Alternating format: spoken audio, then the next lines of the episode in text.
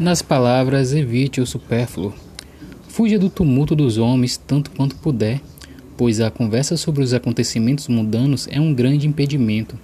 Embora se converse sobre eles com intenção sincera, e somos logo poluídos e encantados com vaidades. Muitas vezes eu poderia desejar que tivesse mantido silêncio e que não tivesse estado.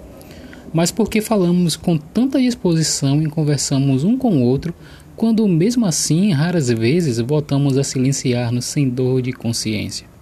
A razão pela qual conversamos tão prontamente é que, discorrendo um com o outro, buscamos receber consolo um do outro e desejamos sossegar um coração exaurido com pensamentos conflitantes.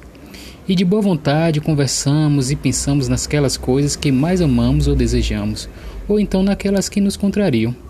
Mas, ai, muitas vezes em vão e sem propósito, pois este consolo exterior é causa de não pouca perda de consolo interior e divino. Devemos, portanto, vigiar e orar, para que nosso tempo não se desperdice no ócio. Se é legítimo e oportuno falar, fale aquelas coisas que possam edificar. Um costume mau e a negligência de nosso próprio bem muitas vezes fazem com que não coloquemos vigia à porta de nossos lábios. Contudo, conversas piedosas sobre coisas espirituais favorecem muito o nosso crescimento espiritual, especialmente quando pessoas de uma somente espírito estão reunidas em Deus. Eu sou o Tocas Wintermon e esse foi o capítulo 10 da obra A Imitação de Cristo de Thomas Kempis.